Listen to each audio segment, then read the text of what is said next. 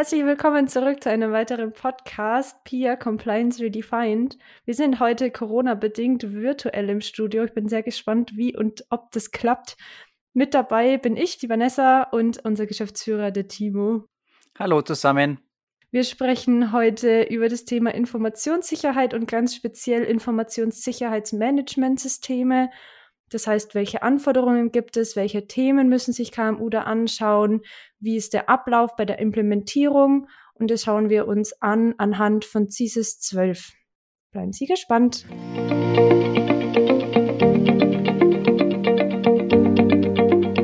Denke mal, Timo, zu Anfang klären wir erstmal so ein paar Basics und die Grundlagen. Kannst du uns erstmal sagen, was ist denn der Unterschied zwischen Informationssicherheit, dem Datenschutz und der IT-Sicherheit? Das wird ja doch oft vermischt. Da wir jetzt ganz speziell auf die Informationssicherheit eingehen wollen, wäre das vielleicht nicht schlecht, wenn wir das zuerst mal klären. Sehr gerne, Vanessa. Das ist ein Punkt, wo oft vermischt wird. Teilweise werden die Begrifflichkeiten als Synonyme verwendet und hier ist es für die Eingrenzung oder auch Abgrenzung in dem Fall extrem wichtig zu verstehen, was eigentlich der Unterschied zwischen der Informationssicherheit und dem Datenschutz ist oder auch, ob die IT-Sicherheit gleichzusetzen ist mit der Informationssicherheit und anfangen möchte ich gern mit dem Thema Datenschutz. Ich werde mich da auch recht kurz fassen. Äh, wir haben da ja doch schon einige Folgen gemacht, aber da sieht man ganz schön, wo auch die Abgrenzung zum Thema Infosicherheit liegt. Und zwar im Datenschutz geht es ja speziell um den Schutz von personenbezogenen Daten, also sprich von Daten von natürlichen Personen. Das heißt beispielsweise der Firmenname Valvisio, der unterliegt nicht der DSGVO, der persönliche Name von der Vanessa oder auch von mir hingegen schon. Im Hinblick auf die Informationssicherheit geht es nicht nur um personenbezogene Daten, sondern um alle Informationen, die ein Unternehmen besitzt. Das heißt auch, die können nicht nur digital vorliegen, sondern physisch. Das heißt, mein Notizbuch, der irgendwelche Ausdrucke, die ich im Homeoffice äh, auf dem Tisch liegen habe, die ich im Zug mitnehme, äh, beispielsweise das Gebäude, sprich Perimeterschutz oder das Rechenzentrum oder der Serverraum. Dort werden natürlich auch Informationen verarbeitet, die entsprechend einen Schutzbedarf haben. Und man sieht hier ganz schöne Abgrenzung. Es geht beim Datenschutz wirklich ausschließlich um personenbezogene Informationen, bei der Informationssicherheit um alle Informationen eines Unternehmens. Diese werden entsprechend dann ihre Schutzbedarfs- und ihre Vertraulichkeit klassifiziert, vielleicht von öffentlichen Informationen wie jetzt Marketingdaten, die sowieso im Internet verfügbar sind, oder eben streng vertrauliche Daten, wie zum Beispiel die Unternehmensstrategie oder Daten von Kunden in dem Falle. Und insofern geht es bei der Informationssicherheit um alles, um alle Informationen eines Unternehmens. Bei der IT-Sicherheit hingegen ist es so, dass es speziell um die Sicherheit von Informationssystemen geht, sprich von Technik, beispielsweise Virenschutz, Firewall-Systeme, Intrusion Prevention-Systeme, alles, was bei der IT-Sicherheit liegt, was technisch abbildbar ist. Natürlich ist das Thema IT-Sicherheit auch bei der Informationssicherheit im Rahmen der technischen Anforderungen entsprechend notwendig, sich damit zu beschäftigen, um auch Rückbarkeit gewährleisten zu können oder Vertraulichkeit im Hinblick auf Verschlüsselung. Beim Datenschutz genauso. Da gibt es ja auch die technischen und organisatorischen Maßnahmen. Das heißt, hier haben wir natürlich auch das Thema Verschlüsselung als einen großen Punkt, genauso wie die Sicherheit der Systeme im Hinblick auf beispielsweise den Virenschutz. Und da ist die Abgrenzung ganz relevant zu wissen, wovon spreche ich eigentlich? Spreche ich jetzt ausschließlich vom Datenschutz, von der Technik technischen IT-Sicherheit oder vom ganz umfänglichen her von der Informationssicherheit, wo ich eben alle Informationen betrachte, die in irgendeiner Art und Weise vorliegen, eben digital genauso wie physisch. Vielen Dank, Timo. Ich glaube, das war ganz wichtig, gerade zum Einstieg, dass wir nochmal geklärt haben, über welche Informationen und Daten sprechen wir hier eigentlich, wenn es ums Thema Informationssicherheit geht. Unser Thema ist ja Informationssicherheitsmanagementsysteme. Das heißt, jetzt haben wir quasi den zweiten Teil vom Wort. Was ist denn ein Managementsystem überhaupt? Was kann ich mir darunter vorstellen? Es ist, glaube ich, ganz, ganz wichtig, da auch nochmal vielleicht einen kleinen Input zu geben was es eigentlich bedeutet, ein Managementsystem aufzubauen, zu implementieren, zu nutzen und auch zu leben. Oft, wenn ich in den ersten Kundengesprächen bin, heißt, na, was installieren wir denn da für eine Software? Ist das dann eine Cloud oder ist das dann On-Premise? Nix von beiden. Also ein Managementsystem ist viel, viel mehr. Das heißt, es bezeichnet im Prinzip die Art und Weise, wie eine Organisation, ein Unternehmen mit Strukturen, mit Prozessen, mit Abläufen systematisch handelt, um entsprechende Ergebnisse zu erzielen. Das heißt, da geht es vor allem auch um die Implementierung, die Dokumentation von Geschäftsprozessen. Es ist keine Software, die ich installiere, wo ich dann vielleicht meine Dokumentation nur mit verwalte, Es geht darum, wie kann eine Organisation systematisch auf Gegebenheiten einwirken, wie werden Prozesse gestaltet, wie werden die vielleicht verbessert entlang des PDCA-Zyklus, also Plan, Do, Check, Act. Das ist auch eine, ein großer Teil, was dann bei der Implementierung von Managementsystemen, egal was für eins, es gibt ein Qualitätsmanagementsystem, die ISO 9001, es gibt Informationssicherheitsmanagementsysteme wie eine ISO 27001, es gibt Umweltmanagementsysteme wie 14001 1 und so weiter und so fort. Im Prinzip ist das das gleiche bei jedem System. Es gibt eine High-Level-Structure, das heißt, die sind alle gleich aufgebaut, die Management-Systeme. In dem Fall geht es darum, systematisch ein Unternehmen zu begleiten und zu implementieren, wie eben entsprechend das Unternehmen organisiert ist. Das heißt, Timo, wenn ich das jetzt richtig verstanden habe, ich nehme jetzt mal einen Prozess, der mir bekannt ist, wenn es ums Onboarding geht von neuen Mitarbeitern, dann habe ich quasi meine Checkliste, was ich in welcher Reihenfolge mache, mit welchem Ziel. Und das im Prinzip kann man anwenden dann auf alle Prozesse und Richtlinien, die es im Unternehmen gibt, dass man eben jeden Prozess anschaut, dokumentiert, durchdenkt und sagt, wie wollen wir den eigentlich gestalten. Richtig? Das ist beim Thema, also speziell jetzt QM vielleicht durchaus ein Punkt. Grundsätzlich haben wir bei Managementsystemen einerseits drei Ebenen. Wir haben eine Leitlinie vielleicht, wir haben Richtlinien, wir haben dann darunter liegend Prozesse, wie jetzt ein Onboarding-Prozess, der beschreibt, was habe ich für einen Input, was habe ich dann für einen Output. Äh, entlang, entlang dessen habe ich dann entsprechend den Prozess, den ich mir halt überlege, der fürs Unternehmen relevant ist. Und dann habe ich unten drunter liegend Arbeitsanweisungen, Verfahrensanweisungen. Und so wird ein Managementsystem aufgebaut. Ganz oben stehen Richtlinien, die grundsätzlich festlegen, wie wird im Unternehmen im Hinblick jetzt auf die Infosicherheit zum Beispiel die Informationssicherheit gelebt, was für einen Scope habe ich da, also für einen Umfang, wo ist dieses ISMS entsprechend äh, relevant, in welchen Unternehmensteilen oder fürs ganze Unternehmen. Dann habe ich aufbauend darauf meine diversen Geschäftsprozesse, die ich im Hinblick auf die Informationssicherheit eben anschauen muss. Wie wird hier diese Schutzziele, Integrität, Vertraulichkeit, Verfügbarkeit gewährleistet? Und unten drunter habe ich wieder meine Verfahrens- und Arbeitsanweisungen. Das heißt, im Thema Onboarding-Prozess habe ich einen Input, das ist vielleicht der neue Mitarbeitende. Dann habe ich einen Output, der soll dann bei mir entsprechend im Unternehmen eben eingegliedert werden. Und ich habe Verfahren, zum Beispiel, wie wird dieser Onboarding-Prozess durchgeführt? Gibt es vielleicht eine Onboarding-Schulung? Hat er die ganzen Verträge unterschrieben oder die Richtlinien auch durchgelesen, die dann entsprechend auch fürs Unternehmen relevant sind? So kann man durchaus äh, sehen, dass entsprechend ganz oben Richtlinien stehen, Prozesse kommen und entsprechend dann in den Arbeits- und Verfahrensanweisungen dargelegt wird, wie wird dieser Prozess im Detail auch dann angegangen. Wir haben es jetzt quasi schon ein bisschen vermischt, also Managementsysteme allgemein, aber auch Informationssicherheitsmanagementsysteme im Speziellen. Kannst du uns da vielleicht noch mal ein Beispiel geben oder irgendwas, was es so ein bisschen greifbarer macht? Ich hatte jetzt als mein Beispiel den Onboarding-Prozess. Was wäre so ein typischer Prozess, den man sich rund um die Informationssicherheit anschauen würde? Bei der Informationssicherheit geht es nicht speziell darum, dass wir Prozesse bauen oder dokumentieren, die speziell auf das Thema IT gehen, sondern es geht darum, uns alle Geschäftsprozesse anzuschauen, wie auch den Onboarding-Prozess beispielsweise, und schauen, was ist in diesem Geschäftsprozess im Hinblick auf die Informationssicherheit relevant.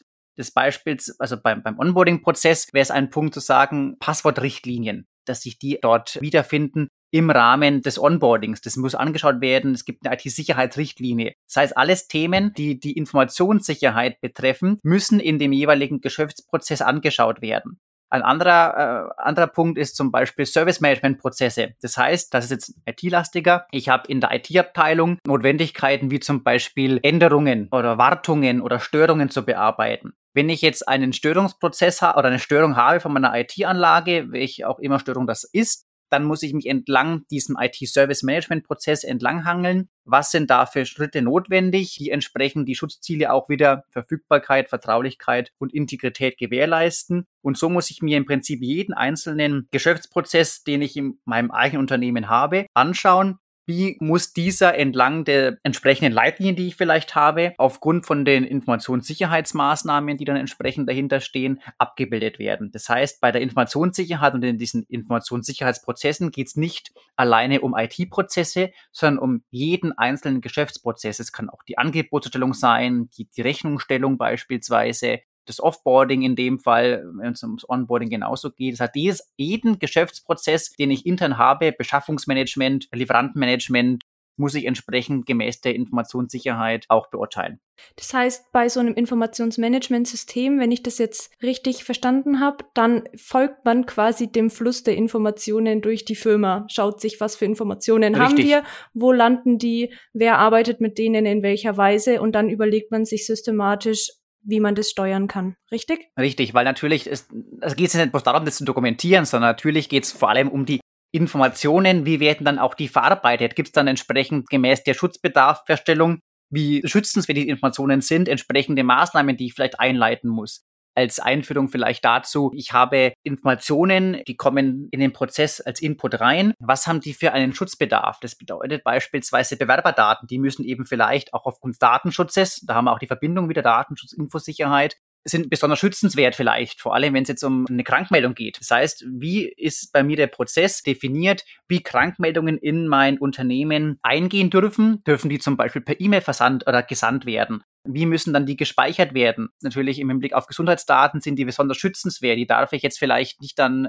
ans Gruppenpostfach äh, schicken lassen, sondern gibt es halt vielleicht ein spezielles System, wo meine Krankmeldungen datenschutzkonform eingehen müssen. Und insofern ist es da ganz wichtig zu sehen, wie auch dann die Systeme, die dahinter gelagert sind, äh, auch geschützt sind. Okay, da sehen wir eigentlich auch schon, dass es sich wahnsinnig lohnt, sich mit dem Thema auseinanderzusetzen, eben weil es letztendlich jeden Geschäftsbereich, jeden Prozess betrifft. Und diese Informationen, man sagt ja auch gut, Daten ist das neue Öl oder das neue Gold, ich habe es nicht mehr genau im Kopf. Aber ich glaube, gerade auch Informationen werden immer wichtiger und es wird immer wichtiger, die auch zu schützen. Dafür gibt es verschiedene Systeme und Zertifizierungen. Du hast es schon angesprochen am Anfang, diese 27.1, diese ISO-Norm. Welche anderen Systeme gibt es noch oder Zertifizierungen, die so gängig sind, speziell für KMU? Genau, also wir müssen mal da unterscheiden. Es gibt Informationssicher, oder es gibt allgemein Managementsysteme, auch QM 9001 oder Umweltmanagement 14001. Das sind Systeme, die kann ich implementieren, aber ich muss nicht zertifizieren. Also die Zertifizierung ist nicht obligatorisch. Das kann man machen, dass man es halt nachweisen kann. Dann kommt halt gegebenenfalls eine externe Zertifizierungsstellung wie der TÜV, die QS beispielsweise auch noch. Dann bekomme ich dann in Anführungszeichen ein, Siegel, ein Zertifikat, was dann extern mit einem Audit nachgewiesen wird. Das Unternehmen hat Normkonformität bewiesen und dieses Managementsystem implementiert und es wurde von einer externen Stelle nachgewiesen, dass das auch so ist in einem Audit. Aber ich muss jetzt keine Zertifizierung durchführen. Ich kann auch einfach das implementieren. Natürlich macht es Sinn, dass man dann auch ein Zertifikat bekommt, allein schon für das Thema Außenwirkung oder jetzt im Blick auf zum Beispiel ISMS-Systeme, also Informationssicherheitsmanagementsysteme ist es teilweise auch eine Lieferantenanforderung. Das heißt, ich habe einen, äh, einen Kunden, der sagt, Mensch, wie schaut bei dir eigentlich die IT-Sicherheit, die Infosicherheit aus? Also sprich auch das Lieferantenmanagement, was dann da ja auch mit reinspielt. Habt ihr eine ISO 27001 Zertifizierung oder habt ihr das nicht? Wenn ich natürlich dann entsprechend sage, ja, wir haben das implementiert, aber wir haben kein Zertifikat, dann muss eigentlich der Kunde ein umfangreicheres Audit machen und es überprüfen, ist es wirklich so? Haben die die Prozesse implementiert? Haben die das Managementsystem entsprechend korrekt implementiert? Ist das, sind die normkonform? Wenn ich entsprechend natürlich dann mein TÜV-Zertifikat oder mein DQS-Zertifikat vorlegen kann, wo entsprechend eine Gültigkeitsdauer von drei Jahren hat, dann ist es für den Kunden natürlich einfacher festzustellen, dass die konform sind mit der Norm, weil das einfach extern und unabhängig geprüft wurde zu den jeweiligen Systemen, wo die Ursprungsfrage ja war. Wir haben die ISO 27001. Die kennt man in dem Bereich. Es gibt den IT-Grundschutz. Es gibt von der VDS Schadensverhütung gibt es noch die VDS 10.000, glaube ich. Und wo wir uns ja heute auch unterhalten wollen, ist vor allem die, die Norm für kleine und mittlere Unternehmen, das CISIS 12. Früher hat es ISIS 12 geheißen, Informationssicherheit in zwölf Schritten, kommt vom bayerischen IT-Sicherheitscluster. Da sind wir auch schon sehr, sehr lange selber Mitglied als Valvisio mit, mit unserem Unternehmen. Und man hat gemerkt, dass die ISO 27001 oder vor allem auch natürlich der IT-Grundschutz, der ist brachial vom Umfang her, dass der für KMU nicht geeignet ist. Und da hat sich einfach das Sicherheitsklasse damals vor einigen Jahren mit beschäftigt, sagt, Mensch, wir brauchen auch eine Norm, die unter, die kleine, mittlere Unternehmen einfach umsetzen können, was praktikabel ist, äh, wo man auch entsprechend gemäß der Schritte eine Übersicht hat, wie gehe ich da eigentlich am besten vor. Und insofern ist eigentlich CISIS 12 für kleine, mittlere Unternehmen die Norm, die für den Anfang, vor allem wenn noch gar nichts vorhanden ist, auch unserer Meinung nach oder meiner Meinung nach am sinnvollsten mit zu implementieren ist, obwohl es nicht heißt, dass es nicht nichts zu tun gibt. Also wir gehen dann auf vier Schritte mal ein, die relevant sind. Aber hier kann man sich eben an diesen zwölf Schritten sehr, sehr schön orientieren. Und insofern ist dieses zwölf eigentlich die Norm für den Einstieg. Ich wollte gerade sagen, einfach ist, glaube ich, relativ oder auch einfach zu implementieren ist relativ. Einfacher als andere Sachen, würde ich mal sagen. Dann lass uns uns dieses zwölf doch gleich mal ein bisschen im Detail anschauen. Du hast jetzt schon gesagt, es sind zwölf Schritte. Eigentlich könnte man sagen, es sind 14 Schritte. Es gibt noch einen Vorbereitungsschritt und dann ein abschließendes Audit danach. Kannst du uns das kurz erklären? Wie ist denn der Ablauf? Kannst du es vielleicht einbetten in diesen PDCA-Zyklus, den du schon angesprochen hast, dass wir mal wissen, wie läuft es denn ab? Was für Themen werden denn da alles angesprochen?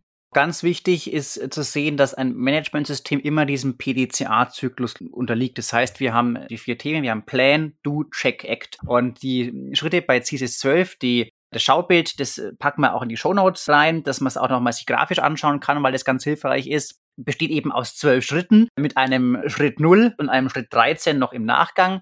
Der Schritt Null ist im Prinzip der Projekt Kickoff. Das heißt, man muss ja auch gewisses Projektmanagement betreiben. Ist auch eine Mussanforderung von dem ISIS-Katalog oder CISIS-Katalog. Da geht es darum, wie mache ich eigentlich das komplette Projektmanagement? Wer ist da der Projektverantwortliche? Das Projekt Kickoff? Wer ist das Team, was dahinter steht? Was ist das Ziel? Na, klar, natürlich die Zertifizierung im besten Falle. Und abschließend dann beim Schritt 13 das eigentliche nicht obligatorische Audit durch eine externe Zertifizierungsstelle, wie beispielsweise die QS, die das für CISIS 12 macht.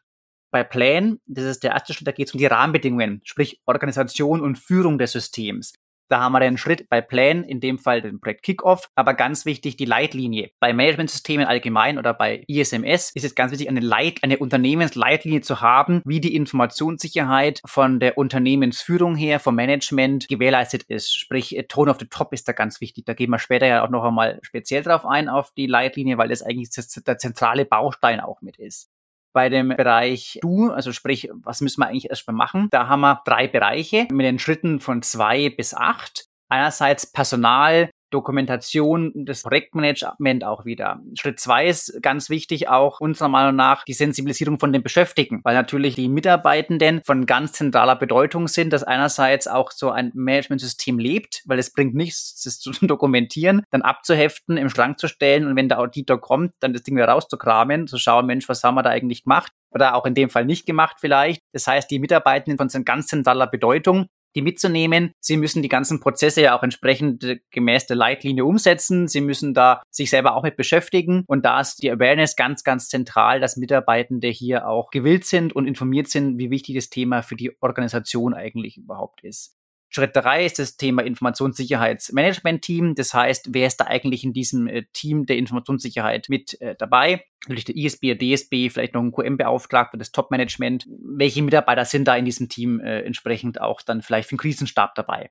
Ein ganz zentraler Punkt ist die IT-Doku-Struktur. Das ist vor allem so ein Punkt, was bei vielen Unternehmen Kopfzerbrechen bereitet. Es ist eine unliebsame Aufgabe. Viele haben gar keine ordentliche IT-Struktur, vor allem jetzt KMU nicht oder Startups. Da gibt es so ein paar Mussdokumente, die relevant sind, äh, die man halt umsetzen muss. Da gehen wir später darauf ein, weil das eins der größten Aufgaben unserer Meinung nach ist, wo Unternehmen sich vor allem mit der IT-Dokumentation beschäftigen müssen. Im Bereich des Betriebes, auch noch bei Du angesiedelt, haben wir das Thema IT-Service-Management-Prozesse. Wir werden IT-Service-Management-Themen betrachtet. Da habe ich zum Beispiel Änderungsprozesse. Wenn ich jetzt eine neue Software implementieren möchte, wie wird das eigentlich gestaltet? Ich habe Störungsprozesse. Wie mache ich es, wenn ich eine IT-Störung habe? Was, was muss da gemacht werden? Wer darf da vielleicht was entscheiden? Und genauso Update-Prozesse. Wenn jetzt ein Update auf dem Server, wie die, letztes Jahr die Log4j-Wachstelle, dann habe ich ja im Prinzip einen zeitkritischen Prozess. Ich muss schnellstmöglich meine Systeme aktualisieren, dass dann da keine Probleme entstehen, kein Einfallstor vielleicht offen ist beim Unternehmen. Wie wird dieser Update-Prozess da gestaltet? Ein weiterer Punkt, Schritt 6, ist Compliance, Prozesse, Anwendungen. Ich muss mir anschauen, welche Prozesse habe ich im Unternehmen. Das ist, was wir anfangs gesprochen haben. Bei Managementsystemen geht es nicht ausschließlich, aber es ist von zentraler Bedeutung zu wissen, was für Prozesse habe ich im Unternehmen. Und diese Prozesse laufen in der heutigen Welt natürlich auf IT-Anwendungen, auf IT-Ressourcen. Schritt 7 ist, ich muss meine IT-Struktur analysieren was habe ich eigentlich? Ich habe jetzt in der IT-Dokumentation im Schritt 4, weiß ich zwar, wie die IT-Doku aufgebaut sein muss, aber natürlich muss ich auch erstmal wissen, was habe ich eigentlich im Unternehmen? Wie viele Server habe ich? Sind die in der Cloud? Sind die im Serverraum? Sind die in einem Rechenzentrum, was vielleicht angemietet ist? Oder habe ich ein eigenes? Welche Router habe ich? Welche Switche habe ich? Was habe ich für einen Drucker? Also die komplette IT-Struktur, die muss wirklich mal dargelegt werden was da im Netzwerk so rumkeucht und fleucht. Und das ist vor allem bei KMU sehr spannend, weil manchmal gibt es eine Schatten-IT, dann weiß man da auch nicht, was vielleicht installiert wird auf den einzelnen Rechnern oder was da für Systeme noch gekauft und implementiert werden. Und da ist es von Bedeutung zu wissen, was habe ich eigentlich für IT im Unternehmen. Als äh, Schritt 8 ist vor allem das Thema Risikomanagement auch von ganz zentraler Bedeutung. Wir haben gesehen bei der Corona-Pandemie, wie wichtig es ist, dass wir auch Risiken beurteilen, analysieren, eine Risikomatrix einschätzen, wo ist die Eintrittswahrscheinlichkeit, wie ist das Schadensereignis, dass ich entsprechend da auch gewappnet bin, was kann ich vielleicht für Vorbereitungen treffen, um das Risiko eben in einen gewissen Sektor zu bekommen, den ich handhaben kann. Das ist als äh, ganz zentraler Baustein bei ISIS 12 mit dazugekommen. Bei ISIS 12 gab es den Bereich noch nicht und ist vor allem auch an die Anlehnung an die ISO 27001 extrem relevant, weil natürlich es auch so gedacht ist, dass ISIS 12 auch mal auf die ISO 27001 in Anführungszeichen aktualisiert werden kann. Das heißt, es ist eine Vorstufe vielleicht auch davon, kann man so sehen. Dann sind wir schon im Prinzip bei Plan und Do fertig, äh, wenn wir das alles umgesetzt haben, was durchaus jetzt auch nicht so einfach ist, aber wo man sich zumindest dann orientieren kann an den Schritten. Dann sind wir beim Check anbelangt. Das heißt, wir haben den Soll-Ist-Vergleich. Da geht um die Leistungsbewertung, um die Kontrolle und um die Verbesserung. Wir sehen uns an, was haben wir für Sollmaßnahmen. Es gibt einen tausendseitigen CISIS-12-Katalog mit entsprechenden Muss-, Soll- und Kann-Anforderungen. Das heißt, da habe ich meinen Sollbereich, den ich erfüllen muss. Und dann schaue ich mir halt an, naja, was habe ich im Unternehmen denn aktuell so? Also habe ich zum Beispiel Firmenhandys und habe ich dann eine Mobile Device Management Lösung. Dann muss man einschätzen, ist es notwendig, ist es nicht notwendig? Oder zum Beispiel habe ich einen Serverraum, gibt es dann Feuer Feuerlöscher, eine Brandmeldeanlage. Ich muss in dem Soll-Ist-Vergleich anstellen, was für Maßnahmen müssen überhaupt noch alle getroffen werden, dass ich entsprechend dann auch da äh, konform gehe mit der, mit der Norm. Im Schritt 10 geht es um die Umsetzung. Das heißt, ich plane dann entsprechend, wenn ich festgestellt habe, was fehlen mir eigentlich noch für Maßnahmen, wie muss ich die entsprechend erreichen, dass ich diesen Sollstand auch erfüllen kann, was für Maßnahmen muss ich da jetzt umsetzen, das plane ich entsprechend in dem Projektmanagement und entsprechend natürlich danach, wenn ich es geplant habe, müssen diese Sachen auch umgesetzt werden. Also implementieren beispielsweise, es muss Software angeschafft werden, es muss vielleicht Hardware angeschafft werden, der Perimeterschutz muss vielleicht gewährleistet werden, ich muss vielleicht meinen Serverraum mit einer Klimaanlage ausstatten, ich brauche vielleicht noch noch eine Schulung für die Mitarbeitenden im Hinblick auf die Feuerlöscher. Mag trivial erscheinen, aber man sollte jetzt nicht unbedingt mit dem, mit dem Schaumlöscher da den Serverraum betreten und dann da das ganze Ding da erst einmal mit Schaum bestäuben, weil sonst kann man die komplette IT neu anschaffen. Sollte man eher einen CO2-Löscher verwenden, aber da ist es ganz zentral zu wissen, wie wird eigentlich so ein CO2-Löscher auch bedient, weil natürlich ist ein Kohlenstoffdioxidlöscher. Das weiß auch jeder. CO2 ist nicht unbedingt sinnvoll, sich da längere Zeit aufzuhalten, wenn ein Raum mit CO2 gefüllt ist, sonst äh, kann das ja hinten losgehen die Mitarbeitenden vor allem natürlich dann in, in Notsituationen oder Krisensituationen, das müssen die aus dem FF beherrschen. Also, dass ich dann im Prinzip halt die Fenster gegeben, oder nicht in, mich in den gleichen Raum reinstelle und dann mit CO2 dann da den Raum flute, sonst liegen die Mitarbeiter im schlimmsten Fall am Boden und dann haben wir da ein ganz anderes Problem. Das heißt, man muss schon wissen, wie man auch solche Maßnahmen entsprechend dann handhabt und wie man sowas auch bedient. Also da zählen auch viele Themen rein. Das ist ja auch Compliance ja ein Punkt. Man muss anschauen, was für Compliance-Themen, wir haben es in der letzten Folge gehabt, Arbeitsschutz zum Beispiel, ist da auch zentral zu wissen, naja, wie kann ich eigentlich meine Mitarbeitenden schützen, entsprechend in dem Fall vom Gebäude beispielsweise, wenn es mal zum Brand kommt. Dann bin ich eigentlich schon fast fertig. Wenn ich die Umsetzung geplant und durchgeführt habe, dann geht es darum zu schauen, als Vorinstanz zum Extern-Audit muss ich ein internes Audit durchführen. Das heißt, ich schaue mir an, bin ich normkonform? Habe ich die Verfahren entsprechend implementiert? Sind die Prozesse ordentlich dokumentiert? Das heißt, ich schaue mir im Prinzip intern genauso mit dem internen Audit an. Habe ich alles gemacht, um auch für das externe Audit gut vorbereitet zu sein? Dann gibt es mit dem Schritt 12 die Revision. Also da fallen mit Sicherheit im internen Audit die anderen Sachen noch einmal auf die müssen halt entsprechend dann, deshalb heißt es auch ACT oder sind wir im ACT-Bereich. Das heißt, wir müssen uns entsprechend anschauen, was müssen wir gegebenenfalls nochmal nacharbeiten. Und Schritt 13, wenn ich mich entschieden habe, sinnvollerweise das Ganze auch extern auditieren zu lassen, dann kommt eine externe, unabhängige Zertifizierungsstelle und schaut sich das Managementsystem an und vergibt im besten Fall, wenn es da keine Abweichungen gibt, zumindest keine Hauptabweichungen, auch das Zertifikat.